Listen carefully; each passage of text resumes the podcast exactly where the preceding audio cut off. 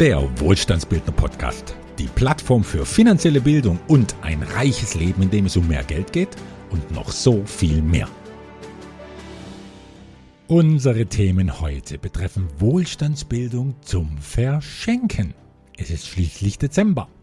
Und sie enthalten einen Jahresrückblick, wie sich denn das Wohlstandsbildner Portfolio in diesen wahrlich kontrastreichen Zeiten behaupten konnte.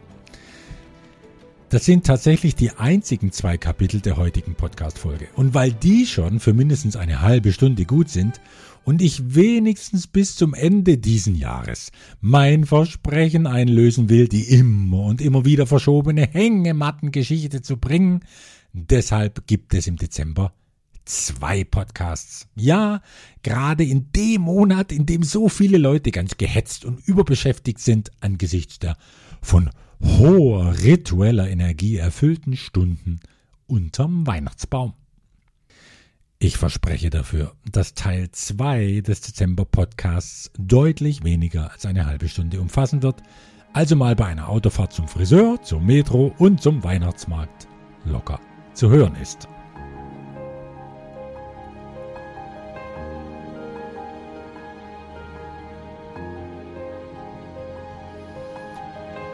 Gleich zu Beginn eine Neuigkeit, die wegen des gerade erwähnten Anlasses relevant sein könnte.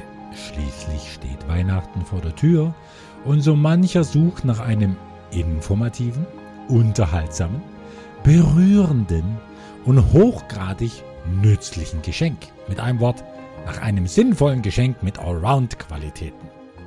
Also ist jetzt der Platz für eine Werbeeinblendung, wo ich mich mit Werbung doch sonst so zurückhalte und ich trotz finanzieller Versuchungen bis heute diesen Podcast werbefrei halte.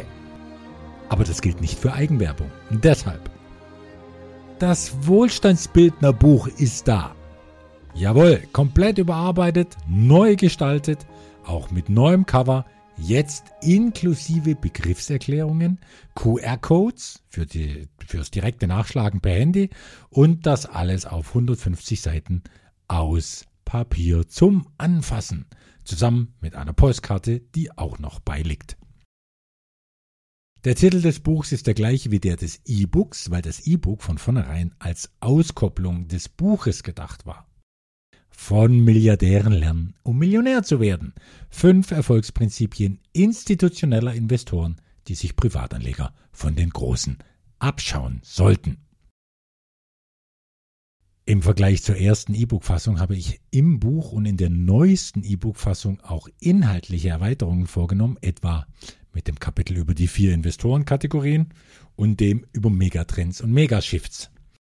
Die neue Struktur mit den Kapitelunterteilungen und vielen Bildern, lebendig umflossen von Text, das ist ja auch schon eine Erweiterung an sich und fördert hoffentlich ein lesefreundliches Vergnügen, bei dem man eine Menge lernt, ohne es zu merken.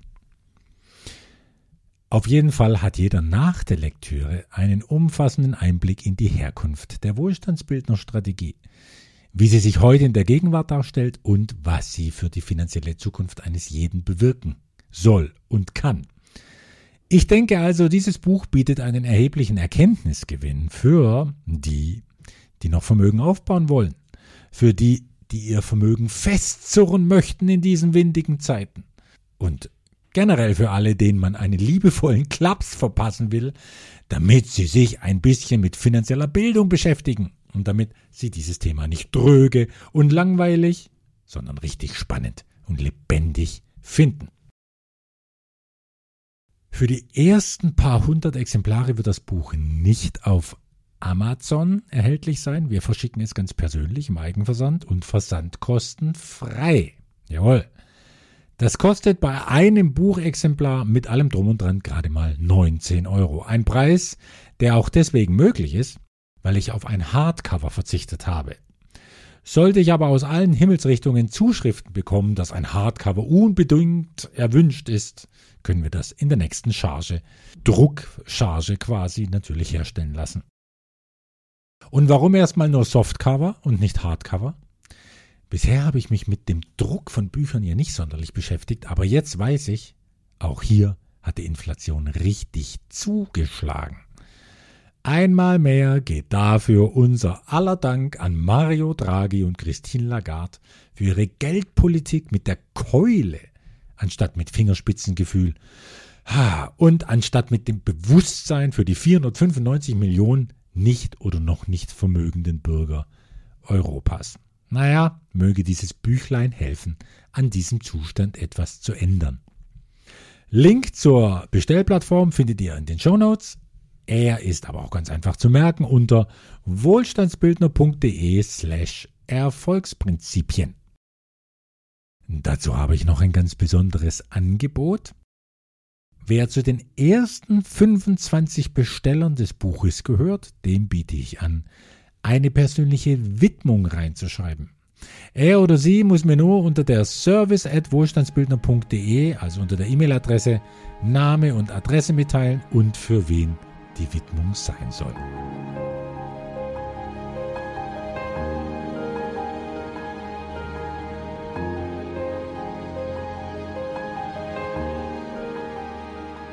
Der 2023 Jahresrückblick. Wie hat sich das Wohlstandsbildner Portfolio geschlagen?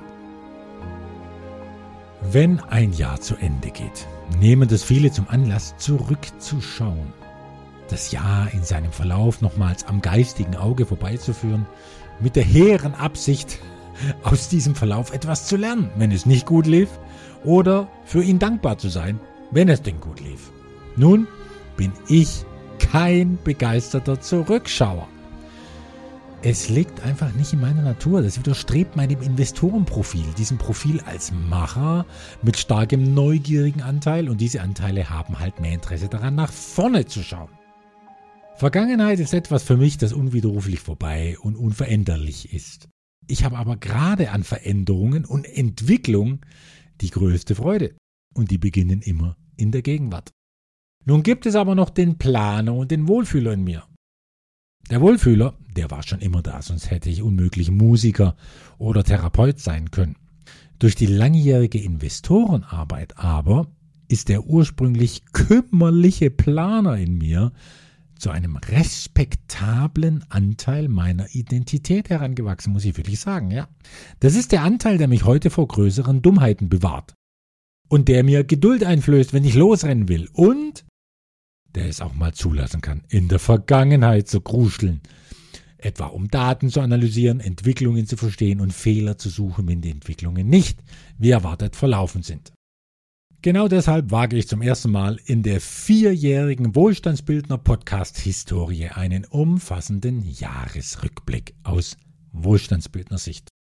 Dann bekommt der Planer was zu futtern, der Macher feiert seine Erfolge, der Wohlfühler kann sich über seine wackeren Unterstützer und das ganze Leben freuen. Nur, nur der Neugierige, der kommt erst im nächsten Podcast zum Zug, im Januar also, wenn es um den Ausblick für das Jahr 2024 geht.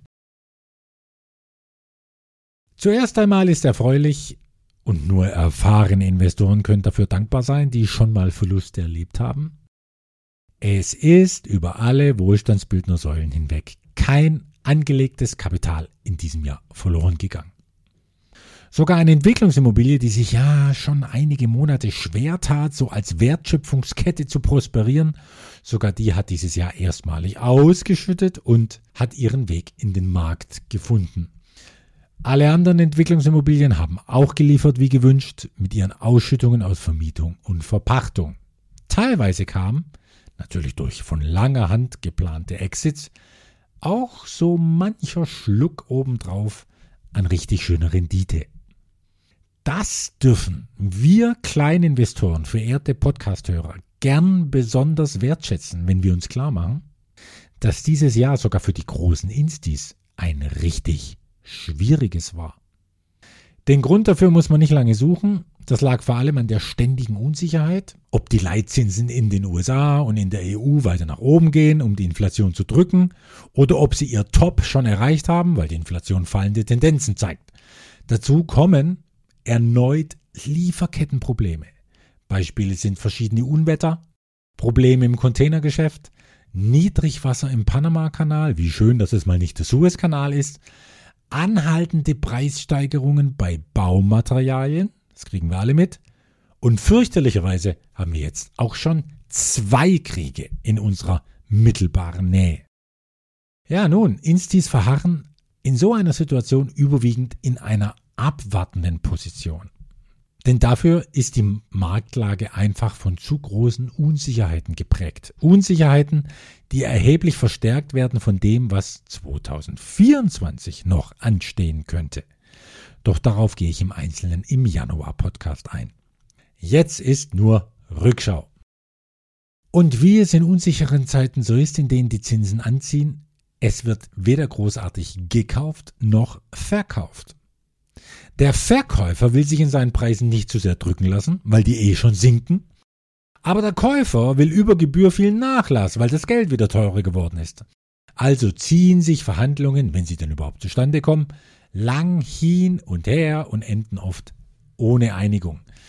Bezogen auf unsere Anlageklassen Infrastruktur und Value-Add-Immobilien, ja, kann das auch noch eine ganze Weile so weitergehen. Zumindest so lang, bis klar ist, ob die Märkte wieder richtig Schwung bekommen. Was ich übrigens nicht glaube, schon gar nicht in Deutschland. Ja, oder ob dieser allseits halbgare Zustand weiter anhält. Und es kommt noch ein Problem dazu, ein hausgemachtes. Die Deutschen konnten sich ja nicht wirklich entscheiden, was sie nun eigentlich wollen bei der letzten Bundestagswahl. Beziehungsweise vielleicht wollten sie von allem ein bisschen, was ja auf selber hinausläuft. Ein bisschen Grün, ein bisschen Sozial, ein bisschen Wirtschaft, ein bisschen mehr Härte in der Migrationsfrage. Und das Ergebnis ist eine Ampelkoalition. Eine Koalition, die einen Kanzler hat, nicht weil der so gut und überzeugend war, sondern weil der andere Kanzlerbewerber so schlecht war. Naja, es ist schon lange her, dass wir so eine Kompromissregierung installiert haben, für die 1,5 Prozent der Stimmen waren es, glaube ich, den Kanzler stellten. Und dieser Kanzler hat sich, wie sich ja nun nach zwei Jahren auch allerorten sehen lässt, zum obersten Pechvogel für die deutsche Wirtschaft gemausert. Denn dieser Kanzler, der schon als Finanzminister keine Glanzlichter gesetzt hat, dieser Kanzler musste einen Grünen als Wirtschaftsminister ernennen. Und diesen Minister konnte er sich nicht aussuchen, sondern der Robert Habeck hat sich das Wirtschaftsministerium einfach geschnappt. Dieser Habeck nun, der nun vieles gelernt haben mag, aber gewiss nicht Wirtschaft, der hat es geschafft, in diesem Jahr wirklich jeden zu erschrecken, sowohl den kleinen unbedarften Bürger über den brav eingesessenen Immobilienbesitzer bis hin zum Konzernlenker. Jeden zu erschrecken mit Gesetzen, die sich an Irrationalität gegenseitig übertrumpft haben, die aber ein phänomenales Gefühl an den Tag legten für den schlechtestmöglichen Zeitpunkt. Habeck und gutes Timing, na ja. Da helfen auch die besten Staatssekretäre nicht weiter, die er ja wie kein anderer für teures Staatsgeld um sich herum versammelt hat. Familienbanden und Freundesküngelei inklusive. Aber jawohl, es gibt eine Ausnahme, was das schlechte Habeck-Timing für alle Ankündigungen angeht. Denn einmal in diesen zwei Jahren, einmal hat dieser Habeck, schlau, wie ein Philosoph und Kinderbuchautor ohne Zweifel sein kann, da hat er unter größtem Druck auch mal wieder ein Erfolgserlebnis zu landen ein 10 Minuten Video zum Antisemitismus rausgehauen. Ja, da war er auch richtig gut, nur leider hat es nichts mit guter Wirtschaftsführung zu tun. Aber Potzblitz, schon ist er wieder Kanzlerkandidat allen Journalisten, die ihn wegen diesen bis ins Kleinste geplanten zehn Minuten vor dem Teleprompter jetzt wieder hochschreiben, diesen Journalisten, na bitte, unterstelle ich entweder das Kurzzeitgedächtnis eines Schuhlöffels oder sogar noch niederere Beweggründe, um die Bevölkerung weiterhin in Unsicherheit und in wirtschaftlich äußerst angespannter Verfassung zu halten. Na, verflixt. Jetzt bin ich aber abgeschweift, dabei war ich doch gerade dabei, im Jahresrückblick all das zu feiern, was gut war. Also, fahren wir damit fort. Obwohl es ein schwieriges Jahr für Instis war und für uns als ihre wertschätzenden Trittbrettfahrer, konnten wir sämtliche Nettoinventarwerte in den Säulen 1, 2 und 3 steigern, teilweise deutlich. Besonders schön war dabei der fließende Übergang in die neue Topfstrategie von 22 auf 23, den eine Menge Wohlstandsbildner, einschließlich meiner selbst, ja auch wahrgenommen haben. Zweistellige Renditen in einem Topf, an dem man auch noch zur Not jederzeit rankommt. Tja, und das bei voller Transparenz durch regelmäßige Reports, das macht schon Spaß und beruhigt ungemein. Derweil schüttete fast wie geplant, es gab nur Verzögerungen bei der Auszahlung, eine Gelegenheit, von der ich auch letztes Jahr berichtet habe, volle 20% Rendite aus bei einer Laufzeit von einem Jahr. Das ist natürlich prima fürs Jonglieren zwischen den Säulen, mit denen andere Chancen wahrgenommen werden können, von denen es ja gerade genug gibt. Von einer solchen Chance übrigens, einer großen in vielerlei Hinsicht, berichte ich im nächsten Podcast, um das Jahr 2024 gebührend zu begrüßen. Da geht es dann um respektable Renditen und Summen, ah, die in vielen Wohlstandsbildneraugen einen seidig matten Glanz erzeugen dürften. Aber überhaupt nicht im Sinne von Gier, sondern im Sinne von Freude darüber, dass es sowas überhaupt geben kann.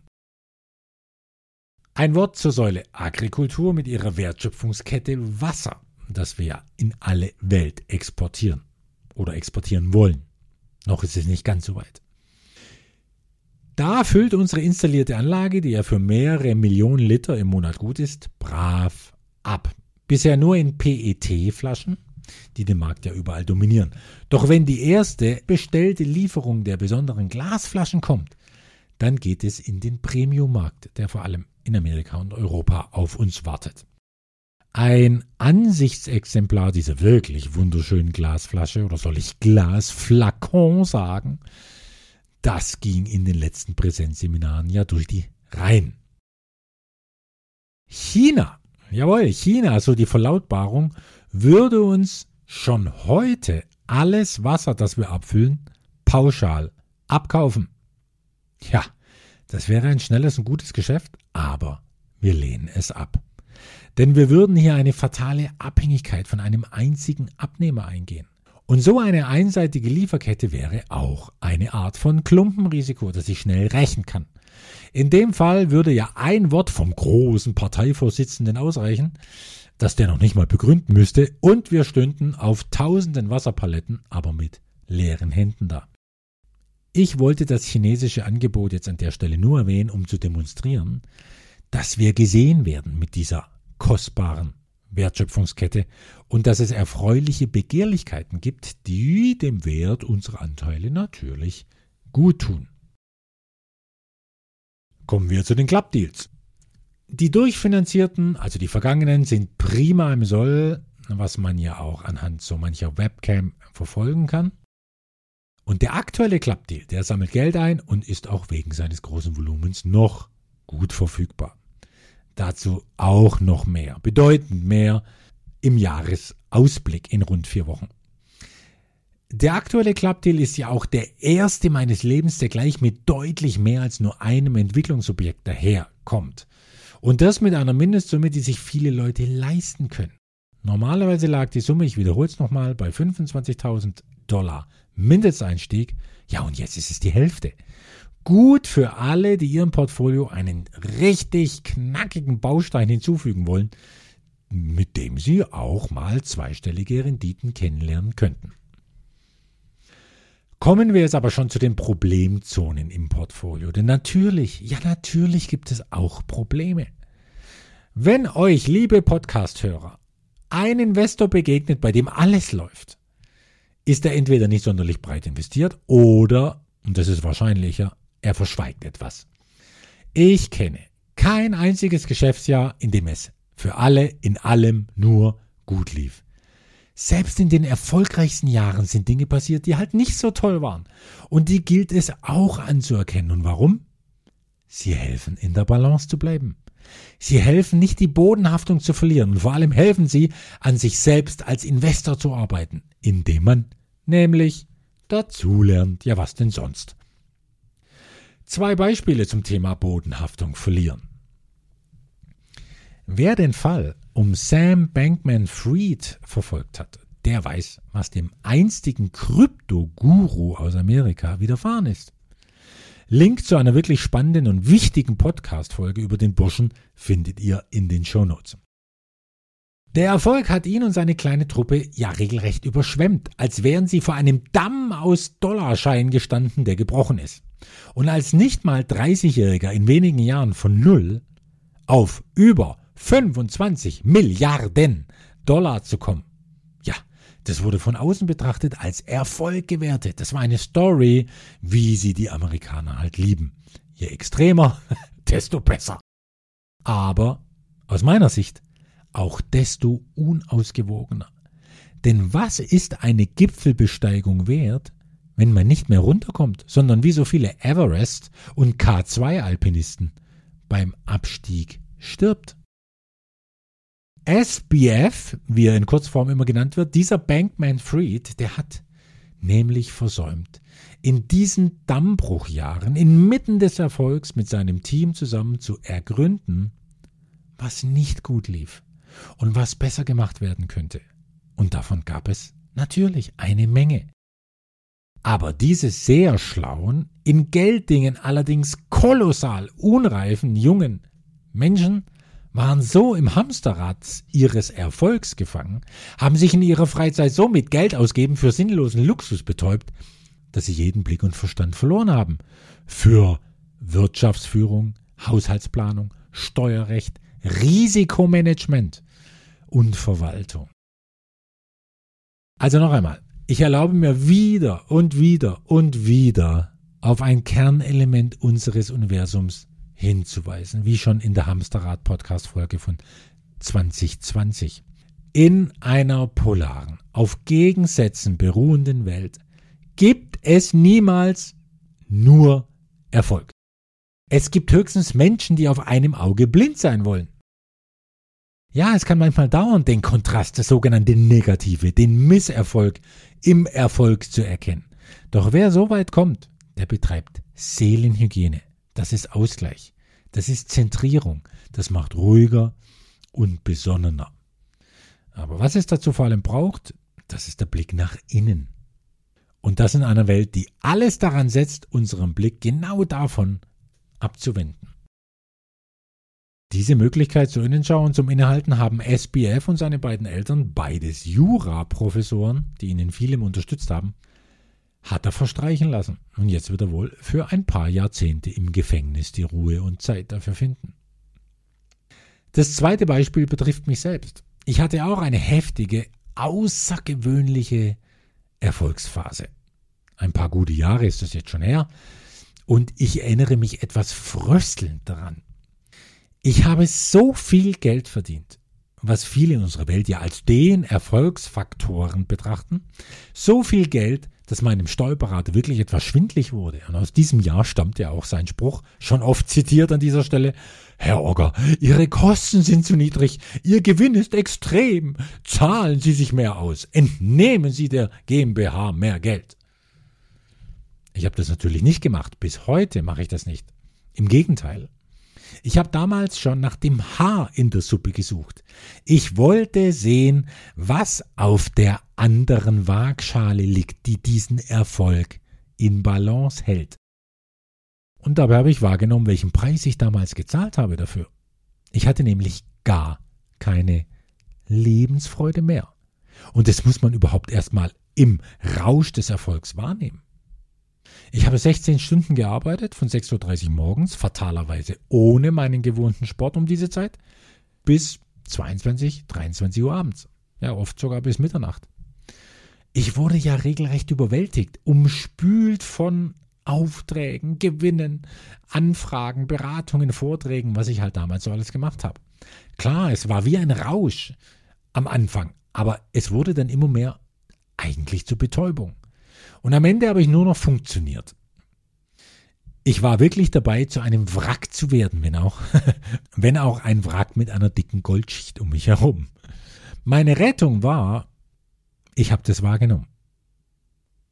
Ich habe diese Betäubung wahrgenommen.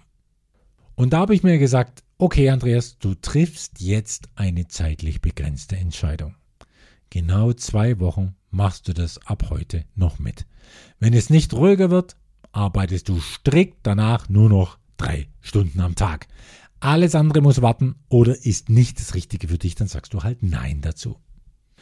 Und ab dem Moment, als ich auch mit mehreren Freunden über diese Zeit gesprochen habe, die sich Sorgen gemacht haben, weil ich schon so ausgemerkelt daherkam, ab dem Moment hat die Arbeitslast nicht großartig abgenommen. Nein, das noch nicht. Aber ich habe wieder Licht am Ende gesehen. Alles ging leichter, der Akku hat sich nicht mehr so schnell entladen. Und dann bin ich recht gut durch diese Erfolgsphase durchgekommen, die glücklicherweise, jawohl, glücklicherweise wie jede Phase irgendwann ein Ende haben musste. Denn zu viel Erfolg macht genauso unglücklich wie zu viel Misserfolg. Wir sind nun mal Wesen der Mitte.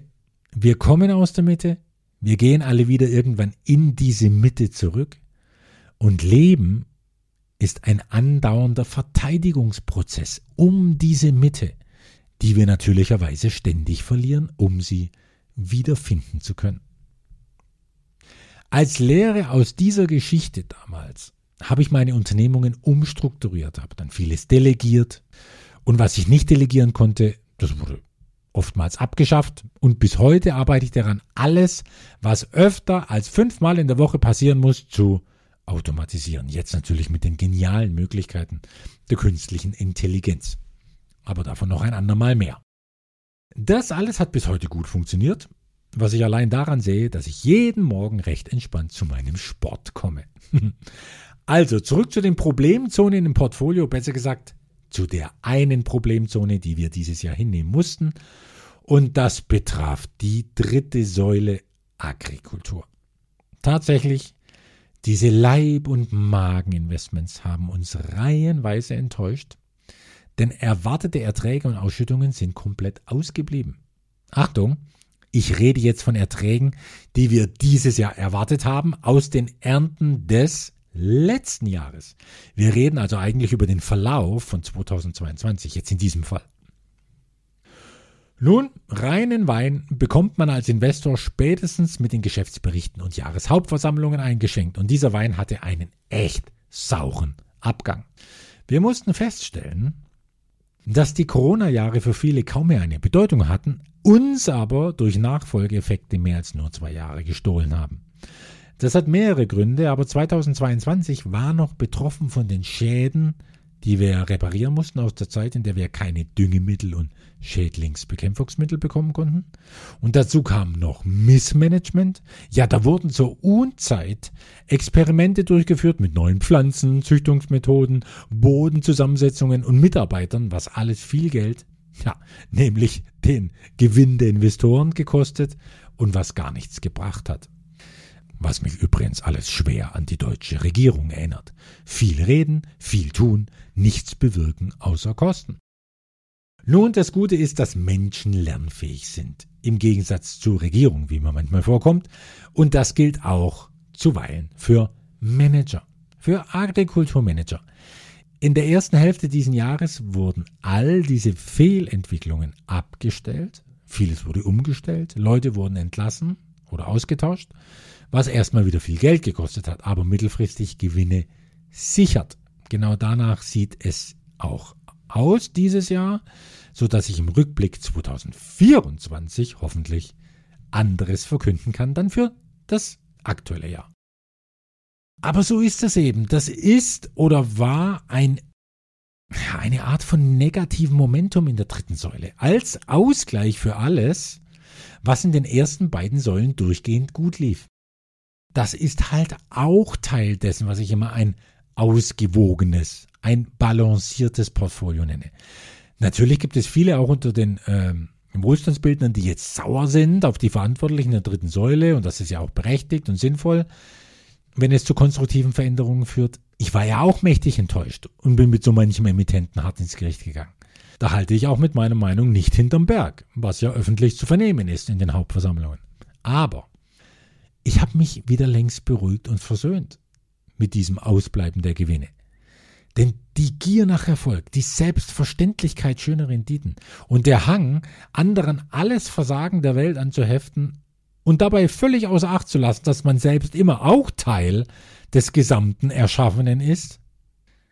Als mir all das klar wurde, im Rahmen einer Innenschau, na, da habe ich mich gleich entspannt und sehe fast so etwas wie die Perfektion in diesem Geschehen.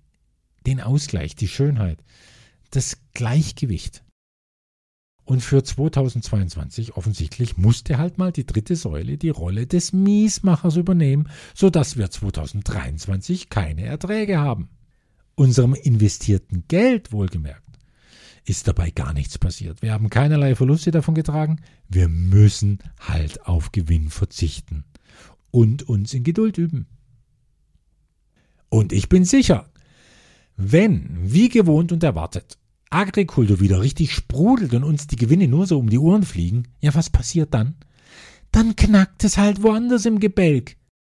Aber bitte, doch wenn wir im Schnitt aller Investments mit ordentlichen Gewinnen aus diesem Jahr und am besten aus jedem Jahr rauskommen, Menschenskind, was für ein Luxusproblem haben wir dann eigentlich? Dann geht es doch in die richtige Richtung, nämlich in Richtung Vermögensaufbau. Was auch weniger schön war, aber dafür kann kein Management oder Emittent etwas, das ist eine von der BaFin regulierte Agrikulturinvestition gewesen, die das gesamte Jahr 2023 brach liegen musste. Hm. Der Gedanke an Kaputtregulierung kommt mir da immer, denn es war eine von der BaFin eingesetzte Instanz, die sogenannte KVG, Kapitalverwaltungsgesellschaft, die unser Investment eigentlich überwachen sollte, wie es der Gesetzgeber für jedes regulierte Sammelbecken für Geld verlangt. Doch dazu kam es gar nicht, weil diese KVG womöglich krumme Dinge gedreht haben könnte und deshalb ihren Job für uns nicht ausüben durfte. Also konnten wir auch das eingesammelte Geld nicht investieren. Die Sauerei, muss ich wirklich so sagen, dabei ist, dass sich diese Instanz dennoch Gebühren und Kosten zieht, neben allen anderen, die sich ja an einem prospektierten Investment gütlich tun. Wir aber konnten das Geld nicht arbeiten lassen, um, Wohlstandsbildner wissen, um die J-Curve, um die Kosten einzuspielen, um in möglichst kurzer Zeit auf einen Nettoinventarwert von 1 zu kommen. Nun, viel ist nicht passiert zum Glück. Die Verluste durch die Kosten können wir noch aufholen, wenn wir jetzt umstrukturieren, was auch alles schon in die Wege geleitet wurde. Doch es, es war schon stressig, nervig oder sogar empörend, was sich da dieses Jahr im sogenannten weißen Kapitalmarkt abspielen konnte, gerade bei uns. Und da gibt es nichts zu beschönigen. Das sind die Kehrseiten all der Kleinanlegerschutzgesetze, die das Geld des Kleinanlegers eben auch angreifen können, wenn es schlecht läuft. Wir werden das handeln, natürlich werden wir das. Aber wir haben auch in diesem Fall ein ganzes Jahr verloren. Kein Geld verloren, aber ein ganzes Jahr. In Ergänzung zu diesem Jahresrückblick nun noch ein paar allgemeine Dinge, die das Jahr 2023 bereichert haben. Und dazu gehören ganz eindeutig die Investorenreisen. Drei ganze Male in diesem Jahr hat sich Wohlstandsbildnerin Efi um die Reiseplanung aller Reisefreudigen gekümmert und hat sich extra ins Flugzeug gesetzt, um exklusive Grüppchen von Wohlstandsbildnern zu ihren Agrikulturinvestments zu begleiten. Also ich glaube, so ein Service sucht in der gesamten Investorenwelt seinesgleichen. Und ich bin mir nicht ganz so sicher, ob das immer ausreichend wertgeschätzt wurde in der Vergangenheit. Ich auf jeden Fall, obwohl ich gar nicht dabei war, weiß diese Betreuung außerordentlich zu schätzen. Denn ich habe es, ja, ich habe auch schon das Gegenteil erlebt, wie Wohlstandsbilder am Flughafen stehen gelassen wurden und in der Weltgeschichte herumgeirrt sind, was für niemanden ein schöner Auftakt zu seiner Investorenreise ist. Und deshalb gibt es jetzt EFI. Nur müssen wir schauen, ob oder wie wir diesen Service in die Zukunft weitertragen können. Zurückgekommen sind Investoren auf jeden Fall gesund, inspiriert, ja und wie immer begeistert, was mich auch darin bestärkt, unablässig dafür zu werben, sich die eigenen Investments vor Ort anzuschauen. Auch dazu gibt's im Januar Podcasts noch mehr. Dann war dieses Jahr natürlich geprägt von den Finanzseminaren für Wohlstandsbildner. Wir hatten vier oder fünf Präsenzseminare, noch etwas mehr Online-Seminare, bekanntlich immer samstags von 8.49 Uhr bis 13 Uhr und noch viel mehr Videoseminare, bei denen ich ja nicht persönlich anwesend sein muss. Übrigens gibt es handfeste Bestrebungen, alle 43 Videoseminarlektionen ins Englische zu übersetzen was nicht zuletzt auch mit Hilfe von künstlicher Intelligenz heute schneller und besser gelingt als je zuvor. Na, schauen wir mal. Diese Dreiteilung jedenfalls des Seminars in Videoseminar, Online-Seminar und Präsenzseminar, die hat sich auf jeden Fall bewährt und wird auch immer besser angenommen, was wir anhand stetig steigender Teilnehmerzahlen sehen können.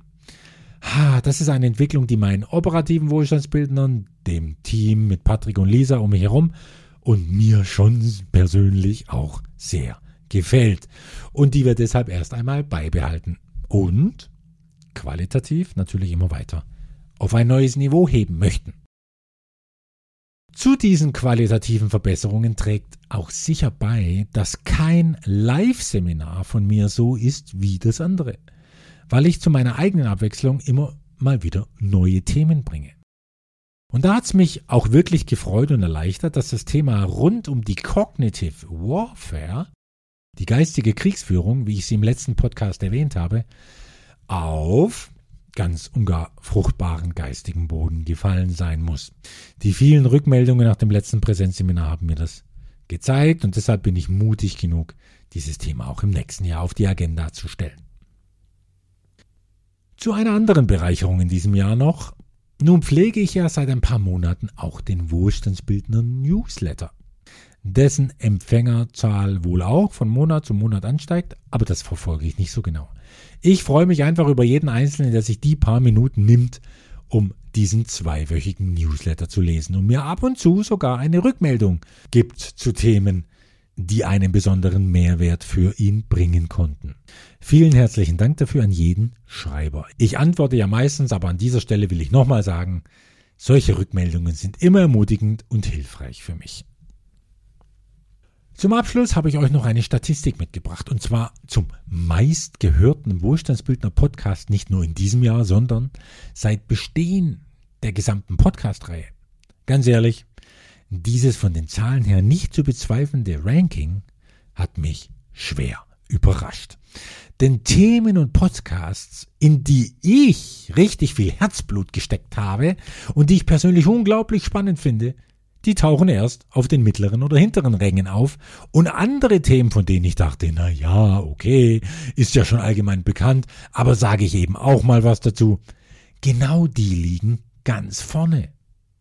Wobei dieses Ranking, das ich euch jetzt äh, für die ersten drei Plätze vorstelle, dieses Ranking auch nicht ganz fair ist, weil die neueren Podcasts hatten nicht im Ansatz die Chance, so oft geklickt zu werden wie die alten. Ist ja logisch. Und das sind auf Platz 3 liegt Podcast Nummer 3. Warum Lottogewinne selten und gefährlich sind. Aha. Auf Platz 2 liegt der Podcast mit der Nummer 1. Kann ich ja kaum glauben, aber die Zahlen lügen doch nicht. Und das ist, warum Zinsen unser ganzes Leben im Keller bleiben werden. Übrigens stehe ich zu dieser Aussage mehr denn je auch heute. Ja, heute bei einem Zinsniveau von rund 4,5 Prozent. Da denken ja noch immer einige, oh, das ist jetzt aber viel. Ja, im Vergleich zur Nullzinsphase. Das ist es aber nicht. Erstens im historischen Vergleich und zweitens, was viel wichtiger ist, in Abgrenzung zur aktuellen Inflation. Und wenn wir nur die Inflation des Statistischen Bundesamtes nehmen, von der jeder weiß, was ich von der Zahl halte, die wir da rausgeworfen bekommen, dann werden wir in unserem ganzen Leben tatsächlich nur noch niedrige Zinsen sehen. Also Zinsen, die uns nach Abzug von Steuern und der Inflation tatsächlich in der Tasche bleiben. Bleibt nur noch die Nummer eins im Ranking und da sind wir beim Thema, beim gerade erwähnten Thema und bei Podcast mit der Nummer vier die schleichende Enteignung. Inflation. Also wie gesagt, ich finde dieses Ranking nicht ganz fair, weil ganz offensichtlich die ältesten Podcasts ganz vorne stehen. Da werde ich Patrick für den nächsten Jahresrückblick um präzisere Daten bitten. Die müssen doch irgendwo herzubekommen sein. Wer sich damit, verehrte Podcast-Hörer, da draußen an den Lautsprechern, wer sich damit von euch auskennt und wer so etwas für den Wohlstandsbildner-Podcast herausfinden kann, zum Beispiel die Statistiken für 2023, der möge mir bitte schreiben. Da wäre ich richtig dankbar. Zum Abschluss noch will ich auf die beiden letzten Newsletter-Ausgaben in diesem Jahr, also auf die beiden nächsten Newsletter aufmerksam machen. Am 5. Dezember geht es um den Absturz eines Tycoons, der zeigt, wie Ungeduld und der Drang zu gierigem Wachstum auch Spitzeninvestoren schaden. Und am Dienstag vor Weihnachten will ich an das meiner Meinung nach mächtigste Renditewerkzeug erinnern das es gibt. Und das prädestiniert ist dafür sogar und gerade unterm Weihnachtsbaum angewendet zu werden. Mit diesen spannenden Aussichten erstmal alles Gute. Wir hören uns in zwei Wochen zu Teil 2 des Dezember-Podcasts. Es grüßt dich ganz herzlich, Andreas, der Wohlstandsbildner. Denn Wohlstand ist nicht nur eine Frage des Kontostands, sondern auch das Streben nach Wissen und lebenslangem Lernen.